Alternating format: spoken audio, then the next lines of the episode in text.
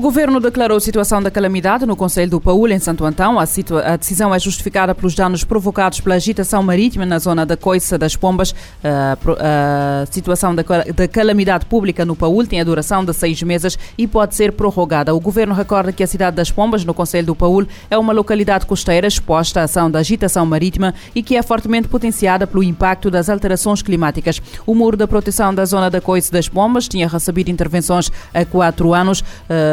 Por causa do risco de colapso iminente do muro, o governo concluiu que é preciso uma intervenção para repor as condições de mobilidade e acessibilidade de modo a garantir a segurança na zona. De recordar que a decisão do Executivo surge depois da realizada em outubro uma inspeção à localidade. As intervenções de urgência estão avaliadas em 17,5 milhões de escudos, enquanto que as intervenções de curto prazo em 36 milhões de escudos.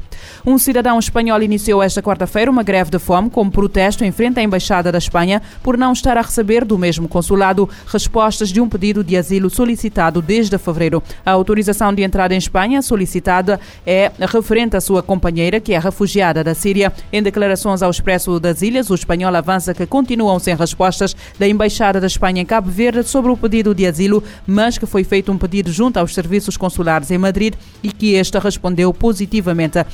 Sobre o caso da companheira, afirma tratar-se de uma jovem de nacionalidade síria que também já tinha protestado com uma greve de fome em frente à Embaixada da Espanha na cidade da Praia no passado mês de junho, também por falta de resposta desta embaixada sobre um pedido de asilo que solicitou. Segundo o cidadão espanhol, a sua companheira deixou o país de origem no passado mês de fevereiro, fugindo da situação da guerra e extremistas islâmicos, mas também de, maus, de alegados maus tratos dos familiares motivados pela religião.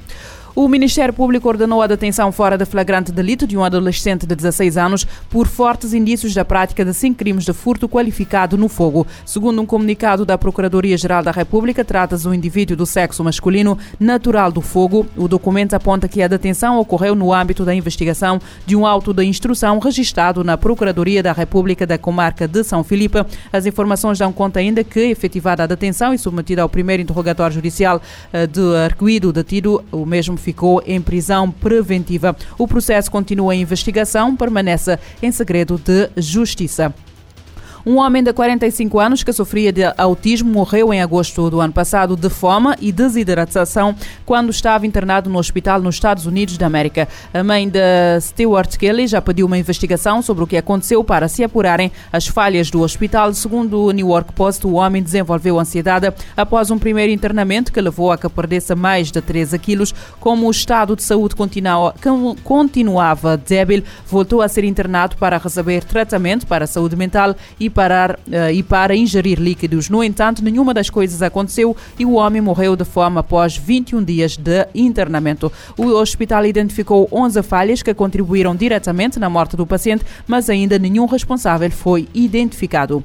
Cinco homens foram detidos em várias cidades da Espanha por serem suspeitos de distribuir pornografia infantil nas redes sociais. Segundo a Polícia Nacional Espanhola, um sexto indivíduo está a ser investigado pelo mesmo crime. Em comunicado divulgado esta quarta-feira, a autoridade refere que durante a investigação foi possível apurar que um homem detido em Múrcia e um dos detidos em Maiorca trocavam mensagens sobre um desejo mútuo por crianças, o que levou à detenção de ambos. A investigação da Polícia Nacional apurou ainda que um indivíduo enviou vários ficheiros de pornografia infantil a outras pessoas durante uma estadia temporária em Espanha. No entanto, uma vez que o homem residia em França, a informação foi remetida às autoridades francesas.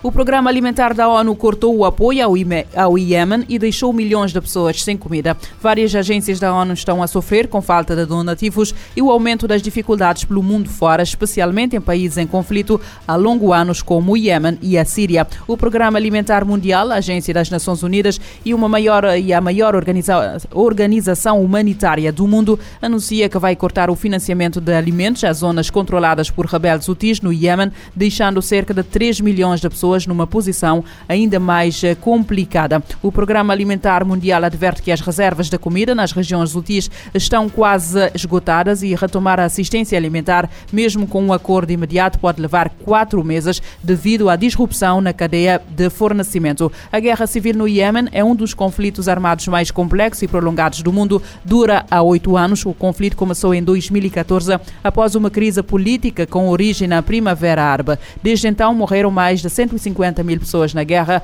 a maioria por fome e insuficiência alimentar.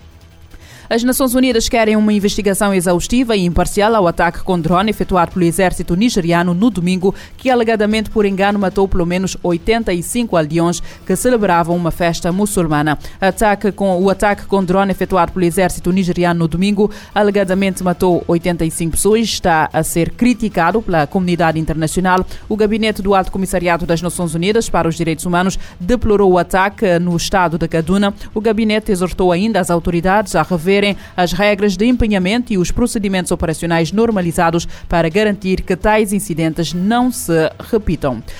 António Guterres insta o Conselho de Segurança a agir sobre a crise Israel-Palestina como ameaça à paz e segurança internacionais, em correspondência a invocar um artigo raramente utilizado da Carta da ONU, o artigo 99. O secretário-geral da ONU apelou aos 15 Estados-membros para pressionar para evitar uma catástrofe humanitária em Gaza. O secretário-geral da ONU, Antônio Guterres, entregou nesta quarta-feira uma carta ao presidente do Conselho de Segurança, invocando o artigo 99 da Carta da ONU, enfatizando a escala da perda de vidas humanas em Gaza e em Israel num espaço de tempo tão curto.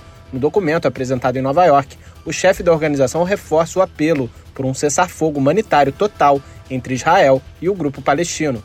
Numa declaração emitida aos jornalistas juntamente com a carta, o porta-voz da ONU, Stefano Dujarric, disse que esta foi a primeira vez que Guterres se sentiu compelido a invocar o artigo 99 desde que assumiu o cargo em 2017. The Secretary General has today delivered a letter to the President of the Security Council invoking Article 99 of the Charter of the United Nations. O representante explicou que o mecanismo afirma que o secretário-geral pode chamar a atenção do Conselho de Segurança para qualquer assunto que, na sua opinião, possa ameaçar a manutenção da paz e da segurança internacionais. Na carta, o líder da ONU insta os membros do Conselho de Segurança a pressionarem para evitar uma catástrofe humanitária e apela para que seja declarado um cessar-fogo humanitário com urgência. No documento, Guterres afirma que em Gaza, em meio ao bombardeio constante das forças de defesa de Israel e sem abrigo ou itens básicos de sobrevivência, espera-se que a ordem pública colapse em breve. Para ele, a situação pode piorar com o alastramento de epidemias e um deslocamento em massa de pessoas para países vizinhos. Guterres alertou para a rápida deterioração da situação que pode resultar em uma catástrofe com implicações potencialmente irreversíveis para todos os palestinos e para paz e segurança na região. O chefe das Nações Unidas disse que as condições atuais estão tornando impossível a realização de operações humanitárias significativas e que o sistema humanitário como um todo enfrenta grave risco de colapso. Ele afirmou também que a capacidade da ONU e seus parceiros foi dizimada por desabastecimentos, falta de combustível, comunicações interrompidas e aumento da insegurança. Da ONU News em Nova York, Felipe de Carvalho. No documento apresentado em Nova Iorque, o chefe da Organização das Nações Unidas reforça o apelo por um cessar-fogo humanitário total entre Israel e o grupo palestiniano.